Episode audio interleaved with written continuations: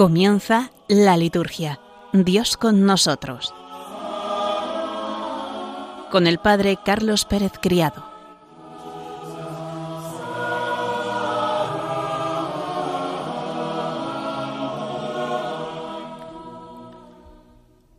Queridos oyentes de Radio María, bienvenidos un lunes más a nuestro programa La Liturgia Dios con nosotros. Estamos pasando ya casi la mitad de este mes de agosto de calor, de mucho calor, a pesar de que haya días de mayor asueto, días de mucho calor.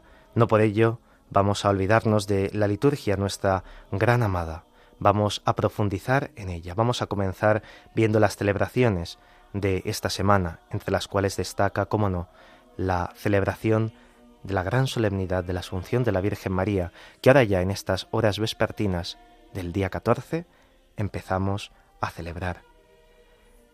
Profundizaremos también en algunos de los números de Desiderio Desideravi del Papa Francisco sobre la formación litúrgica del pueblo de Dios. Después haremos el comentario del icono bizantino de esta gran fiesta, de la Asunción de la Virgen María a los cielos. En la última parte de nuestro programa profundizaremos en este autor del movimiento litúrgico, don Bernard Capel, que dejamos su obra inacabada en el programa anterior. Terminaremos con un texto de la liturgia hispano-mozárabe y con la presentación de las principales celebraciones de la próxima semana. Nos ponemos en presencia de Dios para comenzar orando.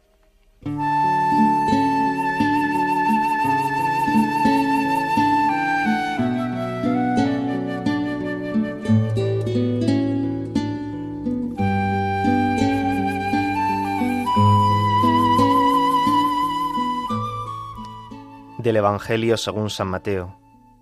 Después de que la gente se hubo saciado, Jesús apremió a sus discípulos a que se subieran a la barca y se adelantaran a la otra orilla, mientras él despedía a la gente. Y después de despedir a la gente subió al monte a solas para orar. Llegada la noche estaba allí solo. Mientras tanto, la barca iba ya muy lejos de tierra, sacudida por las olas, porque el viento era contrario. A la cuarta vela de la noche, se les acercó Jesús andando sobre el mar.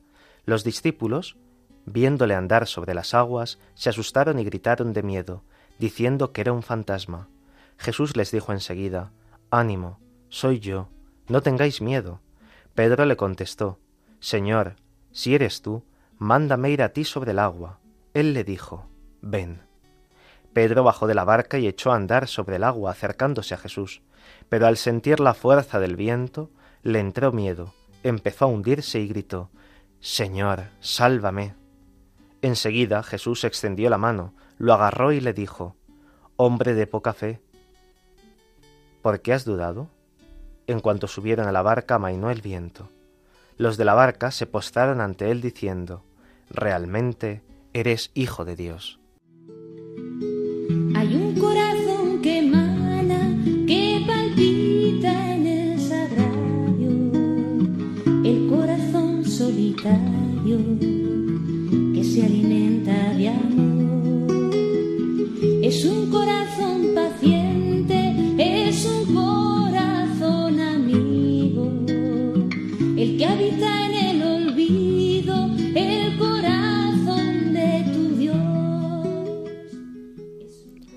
La mañana de hoy, lunes 14 de agosto, celebrábamos la memoria obligatoria de San Maximiliano María Colbe, presbítero y mártir. San Maximiliano María, de nacionalidad polaca, se identificó por su caridad suprema a la pasión de Cristo, cuando canjeó su vida a favor de un padre de familia. Murió la noche de hoy en el temible campo de exterminio de Auschwitz en 1941. Participó así del misterio de la sustitución vicaria del Señor, devotísimo a la Inmaculada Concepción de la Virgen, y franciscano conventual fervoroso, vivió su vida consagrada con fecundas obras apostólicas, todas bajo el signo mariano. Junto a Teresa Benedicta de la Cruz, Edith Stein, Santito Brandsma y tantos otros, representa el martirio, la ofrenda y el amor de la Iglesia durante el régimen totalitario del nazismo, que hizo estragos en toda Europa a mitad del siglo XX. San Juan Pablo II lo llamó mártir de la caridad y con toda razón no hay amor más grande que el que uno llegue a dar la vida por sus amigos.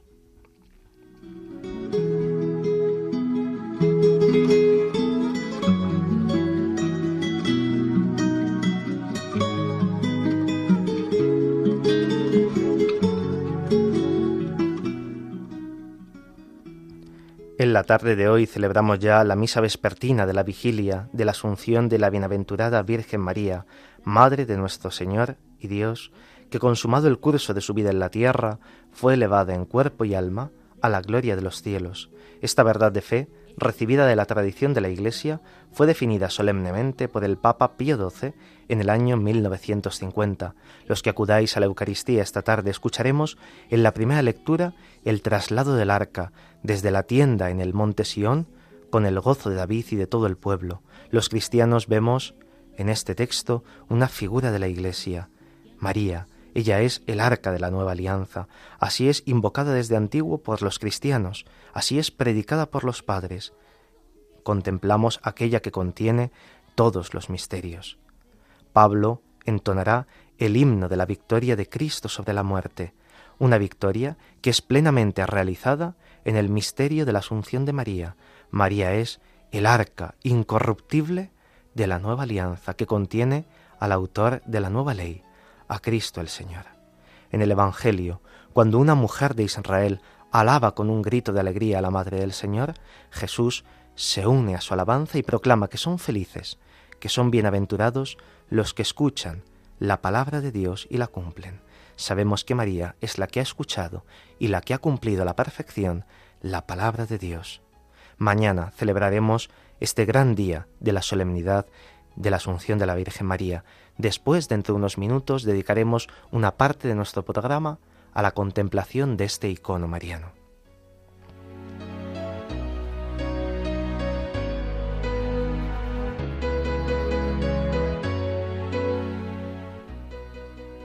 El miércoles tendremos la posibilidad de celebrar la memoria libre de San Esteban de Hungría, rey, que regenerado por el bautismo y recibida la corona real de manos del Papa Silvestre II, impulsó la propagación de la fe cristiana entre los húngaros, puso en orden la Iglesia en su reino, la dotó de bienes y monasterios, fue justo y pacífico en el gobierno de sus súbditos, y finalmente, en Hungría, el día de la Asunción, su alma partió hacia el cielo en el año 1038.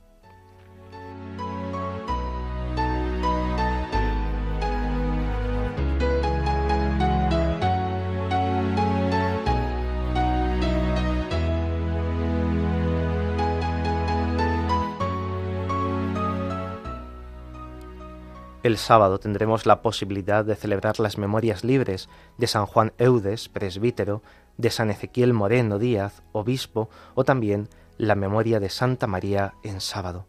Vamos con la primera de las memorias libres del sábado, San Ezequiel Moreno Díaz, obispo de Pasto, en Colombia, de la Orden de los Agustinos Recoletos, que dedicó toda su vida a anunciar el Evangelio, tanto en las Islas Filipinas como en América del Sur y falleció en Monteagudo, Navarra, en España, en el año 1906.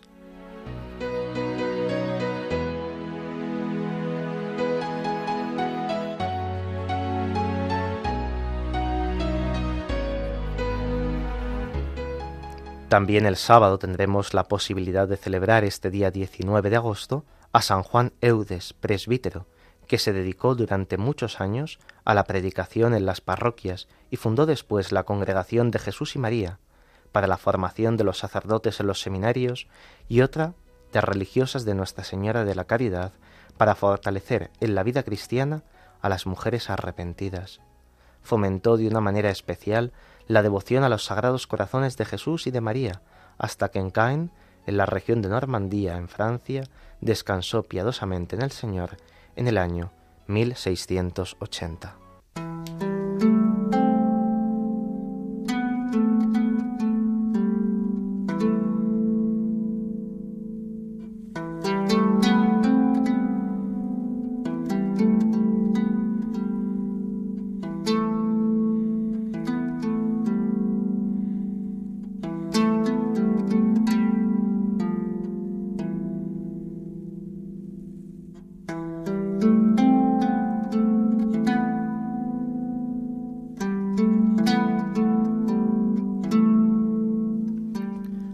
Proseguimos, queridos oyentes, con este documento del Papa Francisco sobre la formación litúrgica del pueblo de Dios, Desiderio Desideravi. Comenzamos un pequeño subbloque que se titula Asombro ante el misterio pascual parte esencial de la acción litúrgica. El número 24 dice así, Si faltara el asombro por el misterio pascual que se hace presente en la concreción de los signos sacramentales, podríamos correr el riesgo de ser realmente impermeables al océano de gracia que inunda cada celebración. No bastan los esfuerzos, aunque lo hables, para una mejor calidad de la celebración, ni una llamada a la interioridad. Incluso ésta corre el riesgo de quedar reducida a una subjetividad vacía si no acoge la revelación del misterio cristiano. El encuentro con Dios no es fruto de una individualidad búsqueda interior, sino que es un acontecimiento regalado. Podemos encontrar a Dios por el hecho novedoso de la encarnación, que en la última cena llega al extremo de querer ser comido por nosotros. ¿Cómo se nos puede escapar lamentablemente la fascinación por la belleza de este don?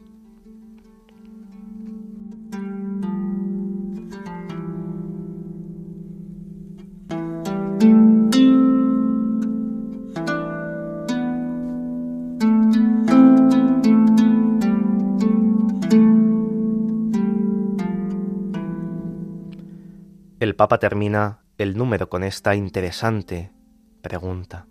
¿Cómo se nos puede escapar lamentablemente la fascinación por la belleza de este don?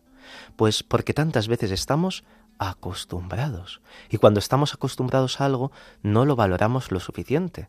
Un regalo es algo especial que recibimos en momentos puntuales y especiales. Pero cuando recibimos cosas valiosas y regalos tantas veces, podemos llegar, por desgracia, a valorarlo poco, a acostumbrarnos o a pensar incluso que lo merecemos. El don de la Eucaristía, el don de los sacramentos, es siempre inmerecido. Cristo está presente, en medio de nosotros, en medio de su pueblo, se hace presente de una forma concreta en los signos sacramentales, pero tantas veces nuestro acostumbramiento puede llegar a hacer que seamos impermeables, fijaos, dice el Papa, impermeables al océano de gracia que inunda cada celebración. En cada celebración se nos derrama el Espíritu, la gracia santificante de Dios. Y nosotros tantas veces no lo recibimos, pasamos por ahí, pero la gracia parece que no pasa por nosotros. Esto es salvando las distancias como la alimentación. Tantas veces comemos y nos alimentamos, aunque no nos demos cuenta. Recibimos esa alimentación, recibimos esa gracia, evidentemente, pero la podríamos recibir con mayor conciencia, con mayor plenitud, si fuésemos conscientes de ese gran don que eso nos está dando. Y el Papa apunta aquí un riesgo, que a veces caigamos en una interioridad que nos lleve únicamente a un subjetivismo vacío. Así no podemos acoger la revelación cristiana. Tenemos que dejarnos transformar por Dios, que esa interioridad sea para expresarla en los demás. Eso que celebramos en la liturgia no es sólo para nuestro propio gozo espiritual, para nuestro propio confort espiritual, sino que es para llevarlo después al mundo, en medio de los hermanos, y servir al prójimo, al pobre, al necesitado, al que está cerca de nosotros y necesita de nuestro auxilio, de nuestra sonrisa, de nuestra compañía, de que le anunciemos la alegría de Cristo Jesús.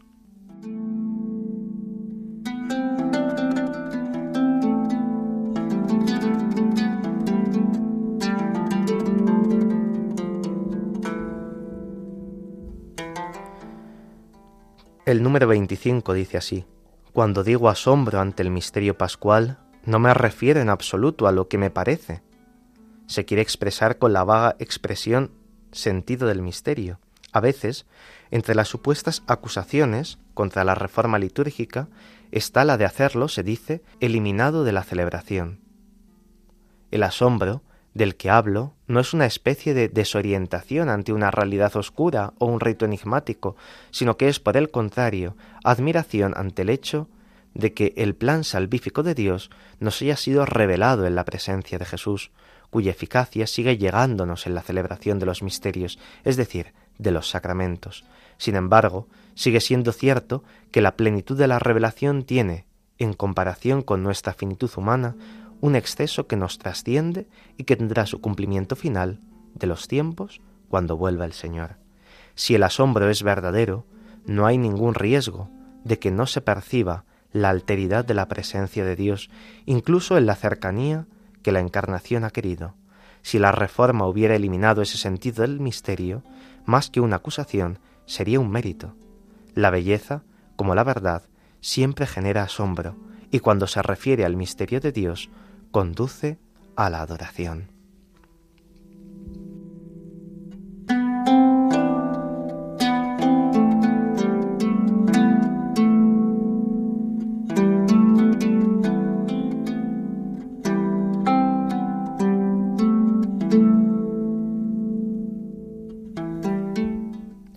Nosotros somos seres finitos y seres limitados. No podemos llegar a conocer totalmente la revelación de Dios. Fijaos cuando San Agustín intentaba interiorizar en su cabeza ese misterio de la Trinidad y paseaba por la playa al ver a un niño que quería llenar la inmensidad del océano en el agujerito que tenía en la playa, el niño le dirá, es más difícil lo que tú pretendes, meter a todo un Dios dentro de tu cabeza. Somos finitos, Cristo se nos ha revelado y Dios se nos sigue revelando en medio de nosotros. Pero poder comprender toda la revelación, poder comprender todo el misterio de Dios es algo que sólo alcanzaremos al final de los tiempos, cuando Dios se nos revele en la parusía al final de la historia y se nos muestren todas aquellas cosas que nosotros ahora mismo no podíamos llegar a comprender del todo. Nuestras celebraciones tienen que dejar ese espacio a lo sagrado, ese misterio a lo sacramental, ese espacio a lo mistérico. No porque sea algo oculto o algo que no queramos mostrar al pueblo, no, no, no, sino porque es el misterio de Dios que poco a poco, que progresivamente se va revelando a los hombres y nosotros tenemos que irlo conociendo en el espacio y en el tiempo de manera limitada. Nos gustaría que nuestro conocimiento fuese ilimitado, pero nuestro conocimiento es siempre parcial, siempre pequeño, en relación con la infinidad de Dios, que es grande, que es omnipotente, que todo lo puede. Pidámosle al Señor que cada día podamos adentrarnos más y mejor en los misterios que celebramos. Al comienzo de cada celebración hablamos siempre de los sagrados misterios, pues que podamos introducirnos cada vez más en ellos con una fructuosa participación para que podamos comprender mejor el misterio de un Dios que se nos da.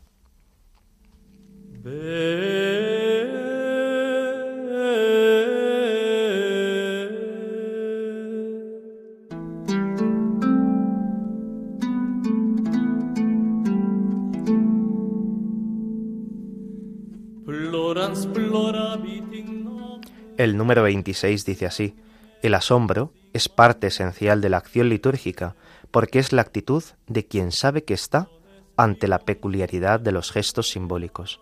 Es la maravilla de quien experimenta la fuerza del símbolo, que no consiste en referirse a un concepto abstracto, sino en contener y expresar en su concreción lo que significa.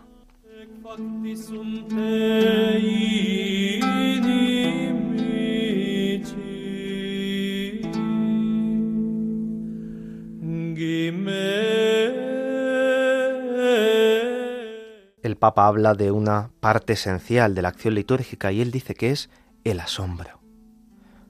Cuando estamos ante algo que nos supera, algo que es más grande que nosotros. Por eso, qué bueno sería que acudiésemos a las celebraciones como esos niños que se dejan sorprender por tantas y tantas cosas, por la belleza de los cantos, por la profundidad de las oraciones. Por desgracia, tantas veces no profundizamos, es más, ni siquiera escuchamos las oraciones. El sacerdote dice oremos, hace silencio, nos recogemos en oración, pronuncia la oración y parece que no la hemos escuchado. No nos hemos dejado introducir en el asombro del misterio. Qué profundas son las palabras de las oraciones en la misa. La oración colecta, el prefacio, la oración sobre las ofrendas, la oración después de la comunión, pero también las antífonas, también los textos de las lecturas, el Evangelio.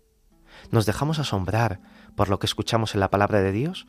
¿O tantas veces ponemos el piloto automático de repetir porque ya no sabemos el texto de memoria, pero lo sabemos del corazón? Dejémonos llevar por el asombro en cada instante de la celebración, como si algo nuevo, como si algo precioso se nos estuviese mostrando ante nuestros ojos, unos símbolos que expresan una realidad que se encuentra por así decir, velada, oculta. Necesitamos de esa iniciación litúrgica para poder comprender en toda su plenitud esos signos de la celebración.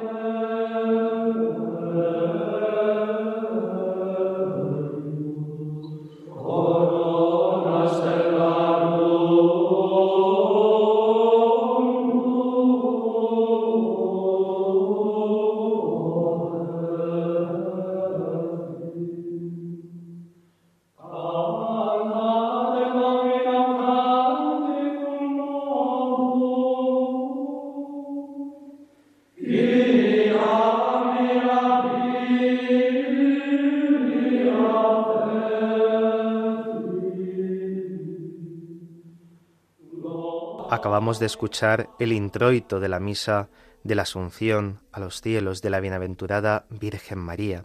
Vamos a dedicar ahora este espacio de nuestro programa a contemplar este icono bizantino, el icono de la dormición de la Madre de Dios. Vamos a ir intercalando a lo largo del comentario distintos textos en gregoriano, vamos a hacer así esta combinación entre los textos gregorianos, más propiamente de la liturgia romana, de las liturgias latinas y también este comentario a este icono que es oriental bizantino. Así los dos pulmones de Oriente y de Occidente se unen en la Madre de Dios. En tu maternidad permaneciste virgen y en tu descanso no has abandonado el mundo, oh Madre de Dios, has pasado a la vida, tú, Madre de la vida, y con tus plegarias libras de la muerte a nuestras almas.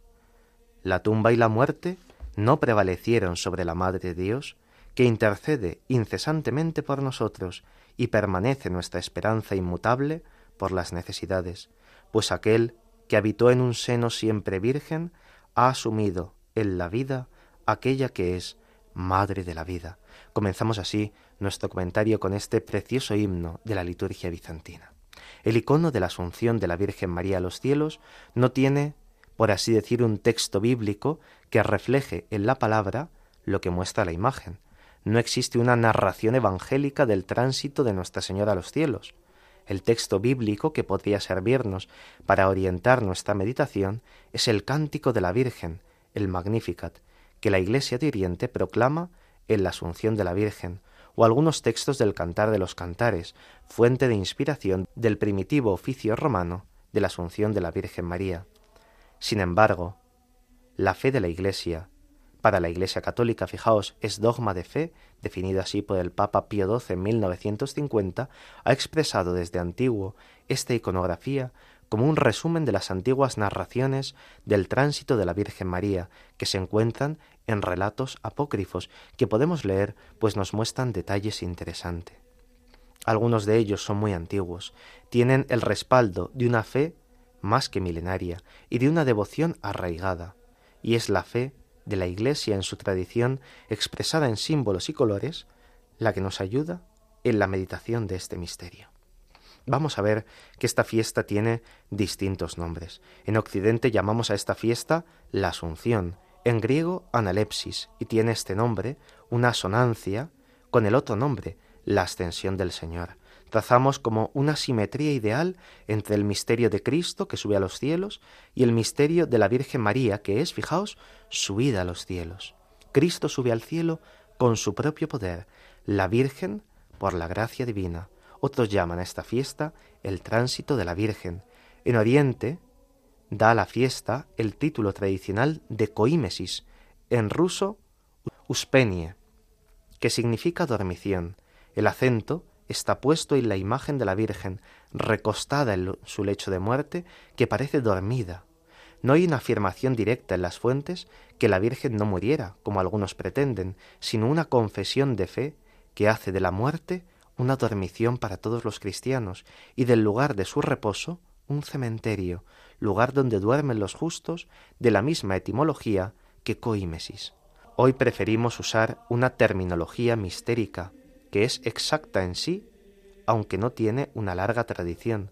La Asunción de la Virgen es la Pascua de Nuestra Señora, es su tránsito glorioso, a semejanza del de su Hijo Jesucristo, y en esta palabra Pascua ponemos todo el contenido mistérico que nos inspira la participación de María en la Pascua de Jesús, el hecho de que ella es la primicia pascual con Cristo de la nueva humanidad, que su cuerpo, como el de su Hijo, está resucitado y glorioso, como promesa de lo que nosotros seremos, que su cuerpo no ha conocido la corrupción del sepulcro. En ambientes teológicos cercanos al oriente cristiano, también se ha extendido la denominación de la Virgen Asunta al cielo como el icono escatológico de la Iglesia, la imagen perfecta de la Iglesia ya glorificada en María.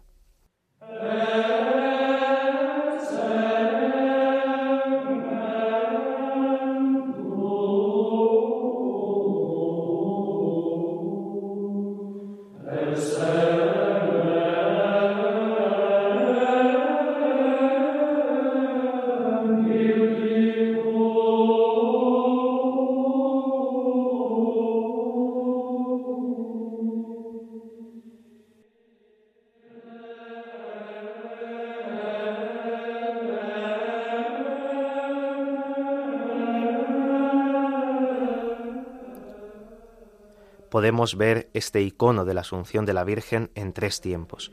La primera escena común a todos los iconos es la Virgen en su dormición, revestida de su manto púrpura y con las tres estrellas de su triple virginidad.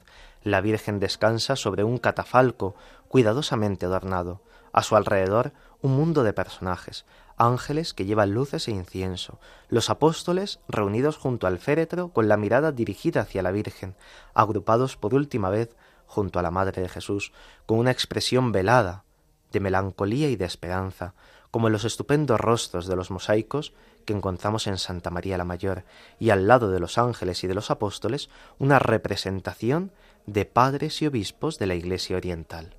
Analizando el icono, algunos descubren las figuras de Pedro, de Pablo, de Juan y de Tomás, y entre los obispos parecen identificarse por sus nombres personajes legendarios como Dionisio el Areopagita, Hieroteo y Timoteo. Antiguas narraciones aseguran que el tránsito de Nuestra Señora estuvieron presentes Dionisio el Areopagita, obispo de Corintio, y Timoteo, discípulo de Pablo y obispo de Éfeso. En realidad se trata de una iconografía apócrifa que responde a las narraciones legendarias y apócrifas de un hecho que sucedió, la dormición de la Virgen, pero de la que se ignora el lugar, Jerusalén, probablemente o quizá Éfeso. La fecha, las circunstancias, lo único cierto es lo que nos dice la fe. La Virgen fue asunta en cuerpo y alma a los cielos. Su sepulcro, como el de Jesús, en Jerusalén, está vacío. En la misma escena, otro elemento característico nos introduce ya en el misterio. En el centro del icono aparece Cristo resucitado y glorioso. Junto a la línea horizontal representada por el cuerpo de Nuestra Señora la Toda Santa, por su vestido purpúreo, aparece la verticalidad solemne y majestuosa de Cristo el Señor. Antes de proseguir con la descripción de este icono, vamos a escuchar el aleluya de la misa de la Asunción de la Virgen y hacemos así esta pausa orante a mitad de nuestro programa.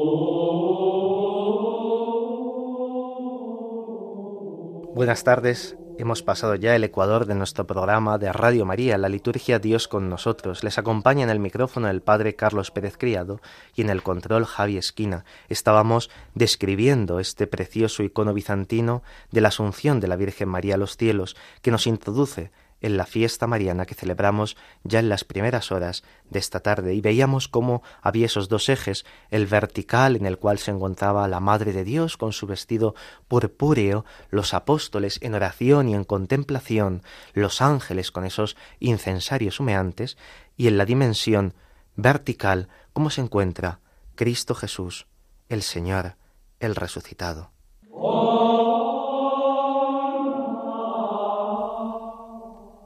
Vemos como Jesús en sus brazos lleva una criatura vestida de blanco.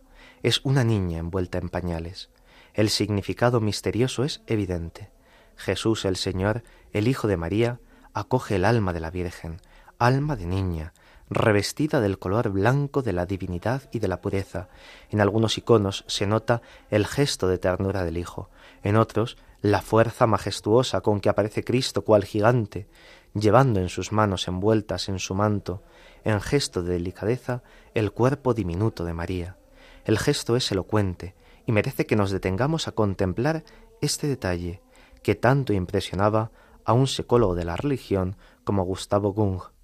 El detalle se vuelve más elocuente cuando se constata que la imagen de Cristo, que lleva a la Virgen en sus brazos como una niña, es exactamente el revés de la imagen de la Virgen Madre de Dios, en la que María llevaba en sus brazos al Hijo de Dios como un niño. La tradición oriental se complace en resaltar este detalle, que no es paradoja, sino misterio cargado de un significado salvador. La Virgen lleva a Cristo en sus brazos como un niño. La Teotocos es la tierra que acoge el cielo, la madre que da su carne y su sangre al Hijo de Dios, la humanidad que recibe en la tierra la divinidad. Pero Cristo, que en el icono de la dormición acoge en sus brazos a la Virgen como una niña, es el cielo que acoge a la tierra, el Hijo que hace a la Madre partícipe de su gloria, la divinidad que recibe en el cielo la humanidad. Se ha cumplido el misterio. Dios se hace hombre para que el hombre sea Dios. El cielo ha bajado a la tierra para que ésta suba al cielo. La encarnación es el principio de la salvación. La ascensión de Jesús y su lógica continuación en la asunción de la Virgen es el cumplimiento de las promesas, la profecía de la salvación realizada. Este psicólogo Gung interpretaba el icono como un deseo de recapitulación que late en el corazón de la humanidad, como un misterio que se proyecta, el deseo de la inmortalidad. Para la Iglesia esto no es un mito, sino que es un misterio de la fe. No es un sueño, es una realidad. La Virgen representa la realización suprema de los deseos de reintegración, de inmortalidad, de salvación total de la vida y de la historia del propio cuerpo y de la propia vida. La Virgen, como canta el himno a Cacistós, es el cumplimiento y la realización de todos los deseos de la humanidad. Salve del supremo deseo. Hay todavía iconos que se complacen en alargar la escena de la dormición de la Virgen y de su acogida en el abrazo del Hijo con lo que podríamos llamar el triunfo y la glorificación de Nuestra Señora. En medio de grupos de ángeles, como en coros, se ve a la Virgen elevada al cielo, en un círculo de gloria. El círculo es en todo semejante al de la ascensión. Se ve a María llevada por los ángeles en volandas. El vestido de la Virgen es blanco, como aparece también en algunos vestidos el icono de Jesús. Con esta escena se traza un paralelismo entre la Asunción y la Ascensión, entre la gloria del Hijo y la gloria de la Madre, designados con el mismo nombre en griego de analepsis. A estos tres tiempos, que se pueden contemplar en los iconos más completos de la tradición eslava, se puede añadir ese episodio que es característico de la iconografía occidental en mosaicos de las basílicas romanas medievales, en el ábside, por ejemplo, de Santa María de la Mayor y en el de la Basílica de Santa María Intrastevere. Con otras variantes en diversas iconografías de la Asunción encontramos la apoteosis final de la coronación de la Virgen María. Cristo, junto a la Virgen, el Rey y la Reina, juntos, aparecen como en Santa María la Mayor en un círculo de gloria, los dos cuerpos glorificados los dos rostros que se miran y nos miran, el Hijo pone delicadamente sobre la cabeza de la Madre la corona de gloria. Es como la imitación de lo que el Padre ha hecho con el Hijo al hacerlo Señor y Rey. Ahora imitando el gesto paterno, el Hijo corona a la Madre como reina en una participación total en la gloria de Cristo. Vamos a escuchar el canto gregoriano de comunión de esta misa de la Asunción de la Virgen María.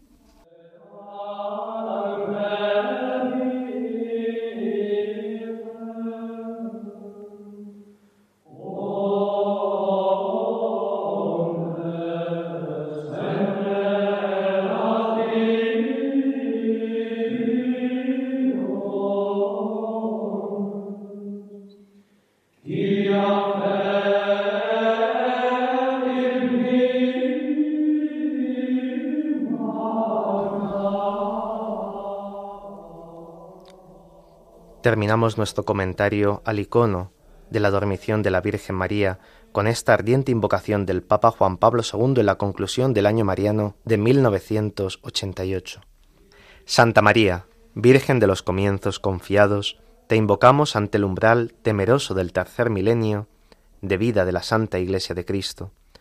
Tú misma, Iglesia, tienda humilde del Verbo, movida sólo por el viento del Espíritu, acompaña misericordiosa nuestros pasos hacia fronteras de humanidad redimida y pacífica, alegra y fortalece nuestro corazón con la seguridad de que el dragón no es más fuerte que tu belleza, mujer frágil y eterna, la primera salvada y la amiga de toda criatura que en el mundo todavía gime y espera. Amén. siervos de Dios. Aleluya.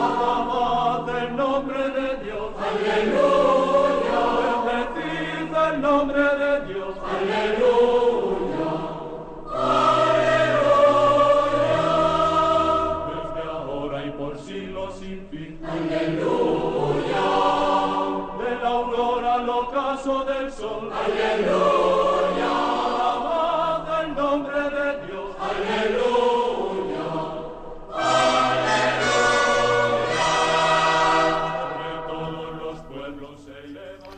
Vamos a introducirnos en esta figura importante del movimiento litúrgico de don Bernard Capel, maestro de la teología de la misa. Habíamos estado presentando en el programa anterior algunos datos biográficos suyos, pero no habíamos podido comentar nada de su obra en uno de sus volúmenes nos da una idea de su producción litúrgica. La primera parte, que es la que aquí más nos interesa, tiene tres secciones. En la primera se recogen los trabajos referentes al culto integral del cuerpo místico. En la segunda, la liturgia sacramental. Y en la tercera, sus comentarios a las colectas dominicales del misal romano. Los diversos temas de la liturgia que trata nos dan una idea de la elevada visión que tuvo de la misma. Para él la liturgia es una acción sagrada, que tiene en la Iglesia una función maternal. Por eso es la expresión más acertada del cristianismo y se extiende a toda la vida sacramental. Ella mantiene vivo el ejercicio de las virtudes teologales, de fe, esperanza y caridad, y también toda la vida moral. Es impresionante cómo estos hombres vislumbraron en aquella época los grandes valores de la liturgia que fueron reconocidos y recogidos por el Papa Pío XII en esa gran encíclica Mediator Dei y por la Sacrosantum Concilium del Vaticano II, dos textos que podemos refrescar este verano cuando estemos descansando, Mediator Dei de Pío XII y Sacrosantum Concilium del Vaticano II. Posiblemente sin la aportación de estos hombres ilustres no hubiéramos tenido ninguno de estos magníficos documentos referentes a la liturgia. Su reflexión inspiró también los documentos del magisterio de la Iglesia. Entre todos los temas que nos ofrece don Capel, escogemos el de la misa, porque él le dio mucha importancia en su tiempo y siempre la sigue teniendo. En primer lugar, la prefiguración. Don Capel, como tantos otros que han tratado la misa, lo primero que exponen es su prefiguración en los ritos judíos. Él trata de la Pascua judía como fiesta pastoril de primavera, la Pascua del Éxodo y sus connotaciones eucarísticas. Ve también la Pascua unida a los ácimos, sin olvidar la sangre de la alianza, el banquete de comunión, como tampoco el sacrificio del siervo de Yahvé, el sacrificio del gran día de la expiación, el sacrificio profetizado por Malaquías, el de Melquisedec y el maná. La misa es esencialmente la reactualización sacramental del sacrificio redentor del Calvario, pero se hizo en la cena del Señor. Por eso don Capel comprende que la misa es algo complejo y hay en ella una jerarquía de sus actos. Dice así, la misa es esencialmente la repetición de la cena del Señor. Haced esto en memoria mía.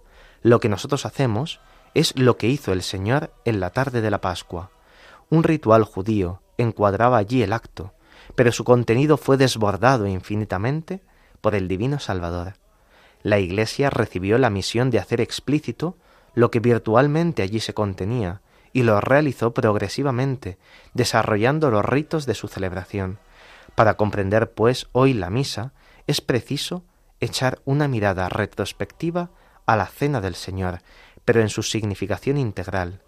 Era la Pascua judía, no solamente cumplida, sino transformada. Nuevos valores la enriquecieron. Entonces, sin que por ello fuesen repudiados los antiguos, vetera et nova, lo antiguo y lo nuevo. Múltiple es, por tanto, el contenido de la misa. En su estudio hay que cuidar constantemente de no quitar importancia ni a reducir en lo más mínimo las riquezas prurito de sistematizar o un deseo exclusivo de ordenar lógicamente las cosas. Temamos siempre menguar la opulencia de los dones de Dios o dejar a la sombra, al describirlos, algo de sin plenitud. Hasta aquí la cita de don Bernard Capel. Esto era muy importante para él, que vivía la misa intensamente. La comparación de la misa con el ritual judío que él conocía perfectamente parece que debía ser fácil, sin embargo, de hecho, es difícil, y así lo muestran los muchos estudios que existen sobre este mismo tema. El Nuevo Testamento, dícenos, sí, que se trataba de un banquete pascual, pero refiere sobre todo las palabras y los gestos añadidos por Jesús sin precisar su relación con los ritos tradicionales judíos. Por otra parte, acerca de estos mismos ritos judíos, sólo poseemos documentos y testimonios rabínicos posteriores a Jesucristo, los cuales se basan en tradiciones antiguas, probablemente bien conservadas, aunque ignoramos hasta qué punto. Se sabe, no obstante, que existían en el banquete de los hijos de Israel ciertos ritos del padre de familia concernientes al pan y a la copa de vino, y que tales ritos eran bendiciones, es decir, acciones de gracias. Bendito sea el que deduce el pan de la tierra. Ahora bien, en el Evangelio se lee que Jesús tomó el pan, y después de haber dado gracias, lo rompió y lo dio, realizando así una Eucaristía. El nombre esencial de la misa se relaciona con la idea originaria de bendecir a Dios para agradecer sus dones, y se mantiene aún hoy, sobre todo en el prefacio, cuando decimos demos gracias al Señor nuestro Dios. Realmente es justo y necesario, es nuestro deber y salvación darte gracias siempre y en todo lugar. Hay un hecho notable, y es que los más antiguos prefacios conocidos desarrollan precisamente la idea judía de bendecir a Dios por sus dones. Escuchemos a San Justino, que hacia el año 150 dice, El obispo, alabando y glorificando a Dios del universo por el nombre del Hijo y del Espíritu, eleva una Eucaristía, bendiciendo a Dios por habernos juzgado dignos de recibir estas cosas. Se ha guardado fidelidad al recuerdo antiguo. Nuestro sacrificio conserva el nombre de Eucaristía y la idea subsiste. Por eso, aunque la doctrina de la Iglesia, sobre todo en el Concilio de Trento, ha recalcado que la misa es un sacrificio propiciatorio de expiación, de perdón de los pecados, no por eso deja de ser y será siempre una Eucaristía, como el mismo concilio tridentino también enseña. La misa es específicamente un sacrificio propiciatorio, al igual que el sacrificio de la cruz, que sacramentalmente reactualiza. Sin embargo, no por eso deja de ser un sacrificio latréutico, en primer lugar, porque todo sacrificio lo es por definición. Después, porque la propiciación y el perdón van ordenados en suma a la gloria de Dios. Finalmente, porque la intención latréutica se expresa formalmente en la misa repetidas veces, siendo la alabanza como el ambiente en que se desarrolla toda divina acción. La primicia de la alabanza en manera alguna se opone a que la propiciación de suyo inferior sea el fin específico de nuestra oblación, como lo fue en el Calvario.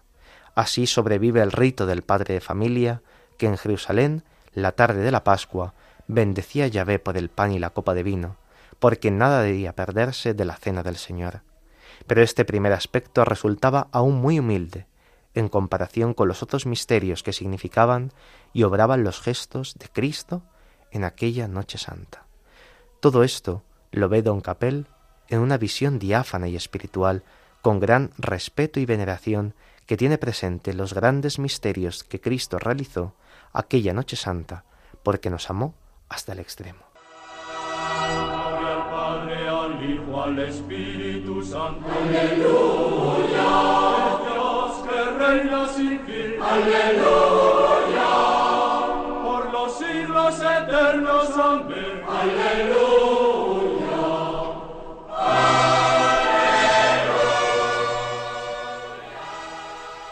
Una de las cosas que más nos han recordado los documentos eucarísticos después del Concilio Vaticano II es que la misa es una acción de Cristo y de la Iglesia jerárquicamente ordenada. Oigamos lo que don Capel dice a este respecto. Presupuestos los dos oficios que le son propios, el de sacerdote y el de víctima, Jesucristo es también, en la misa, el principal de los oferentes, por razón de la suprema dignidad de su persona, y porque es el jefe y cabeza de todos los que con él ofrecen. Él es el único mediador. Además, habiendo ofrecido en la cruz y ofrecido también en la misa, él solo reúne plenamente, en indisoluble unión, la ofrenda cruenta y la ofrenda mística. Es, pues, oferente por múltiples y eminentes títulos que le son propios, o que nadie posee en el mismo grado. De ahí se sigue que el acto de la ofrenda de la misa no es primero nuestro acto, ni un acto distintivo de la Iglesia, sino ante todo el acto de Cristo, y este acto de hoy no se diferencia del acto del Calvario, más que por la manera velada con que se realiza. Así se expresa el mismo concilio de Trento en la sesión 22. El sacrificio de la misa es, pues, realmente el sacrificio de la cruz en actual aplicación. Quien no comprenda esta asombrosa asimilación, tampoco comprenderá nada de la misa, de la que podría decirse que es la sangre de Jesucristo ofrecida y derramada sobre el mundo, siendo el mismo Jesucristo quien la ofrece. El valor y la eficacia de semejante oblación es eminente y sobreabundante. Nada se añade a ello. No necesita de complemento alguno. Sería, por lo tanto, tergiversar las perspectivas de la verdadera doctrina el considerar preferentemente la misa como nuestra oblación. La aportación generosa de nuestra voluntad, el movimiento por el cual nos ofrecemos nosotros. Participar en la misa no es primariamente darse a Dios, es ofrecer a Cristo y recibir de Él su redención. De la misma manera que cuando en medio del pesado silencio de la hora de nona, recogiendo sus fuerzas para lanzar el grito de victoria, Jesús expiró. La salud descendía cual fresco rocío sobre la humanidad agostada y árida, o más bien brotaba a raudales hirvientes de las cinco llagas sagradas para purificar nuestras almas manchadas. Así en la misa, de un modo semejante, por la misma razón y en virtud de las mismas causas.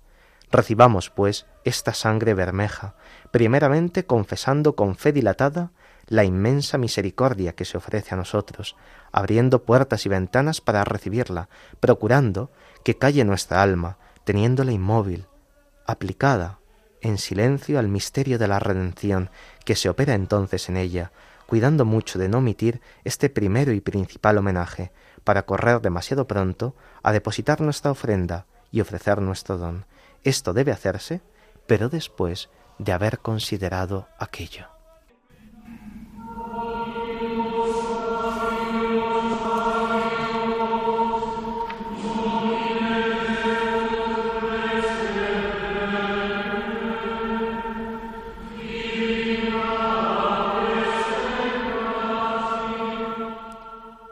Terminamos nuestro programa con esta hermosa oración de la liturgia hispano-mozárabe de la Asunción de la Bienaventurada Virgen María. Dice así, del mismo modo que podemos alegrarnos de tu nacimiento, y ante tu parto estamos temblorosos, así, en tu paso a los cielos, saltamos de alegría. Había sido poco santificarte solo a tu entrada en el mundo, por eso Cristo te exaltó al salir de esta tierra, como corresponde a una madre como tú, como convenía fuiste felizmente recibida en la Asunción por el mismo a quien piadosamente recibiste, concibiéndolo en la fe. La roca del sepulcro no podía tener cerrada a quien desconocía la corrupción de la tierra. Alma redimida por tan abundantes títulos, los apóstoles te rinden obediencia, los ángeles te ofrecen un canto y Cristo te da el abrazo.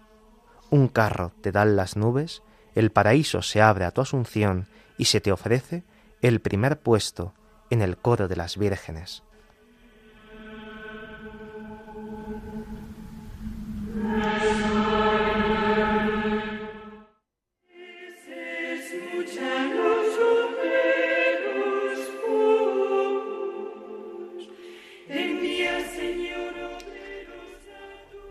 Vamos a hacer un rápido repaso de las celebraciones de la próxima semana. El lunes, el día 21, celebraremos a un gran papa del comienzo del siglo XX, San Pío X, que fue primero sacerdote en una parroquia y después obispo de Mantua y patriarca de Venecia en Italia. Finalmente elegido sumo pontífice, se propuso como programa de gobierno recapitular todas las cosas en Cristo, lo que llevó a cabo con simplicidad de ánimo, pobreza y fortaleza, promoviendo entre los fieles la vida cristiana con la participación en la Eucaristía, la dignidad de la Sagrada Liturgia y la integridad de la doctrina. Es un gran papa que promovió mucho la liturgia de la Iglesia, que la liturgia se acercase al pueblo fiel. Falleció en el año 1914.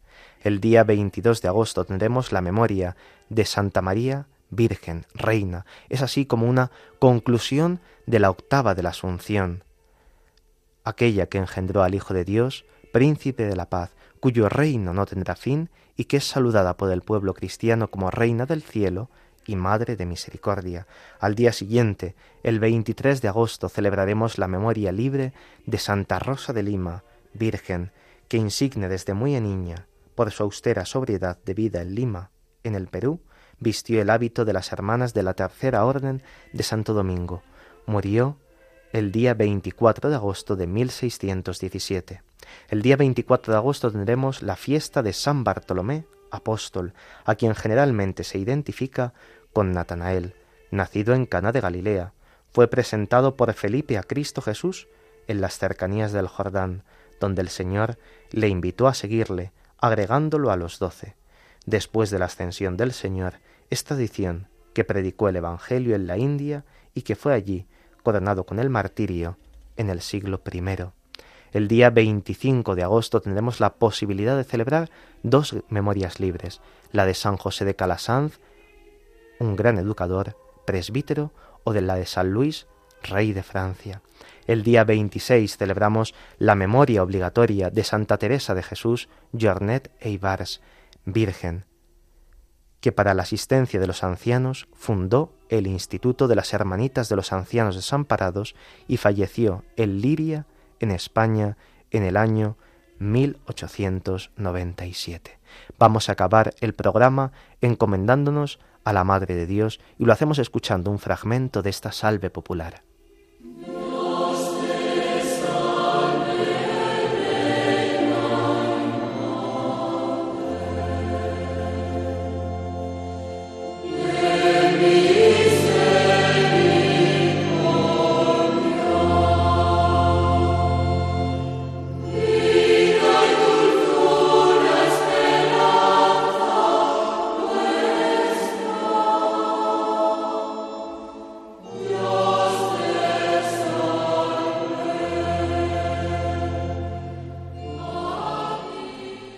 Esta tarde les ha acompañado en el micrófono el padre Carlos Pérez Criado y en el control Javi Esquina, al que agradecemos mucho este servicio a la radio de la Virgen.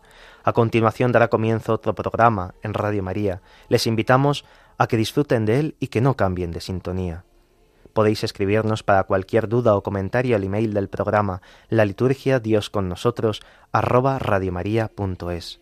Mandamos aquí saludos a Pedro que nos pide que le encomendemos a él y a su novia, ante su inminente matrimonio, a Marco, a Jaime, a Lola, a María José, a Asun, a Luisa, a Francisco José, a José María y a María. Si quieren volver a escuchar el programa pueden descargar el podcast en la web de Radio María.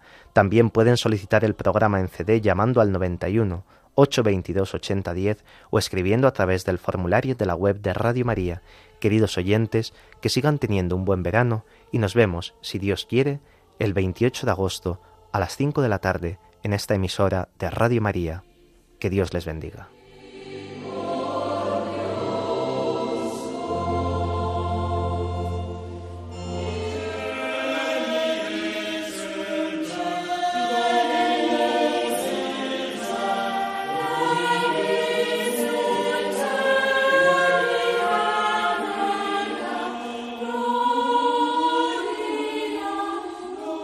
Así concluye la liturgia. Dios con nosotros, con el Padre Carlos Pérez Criado.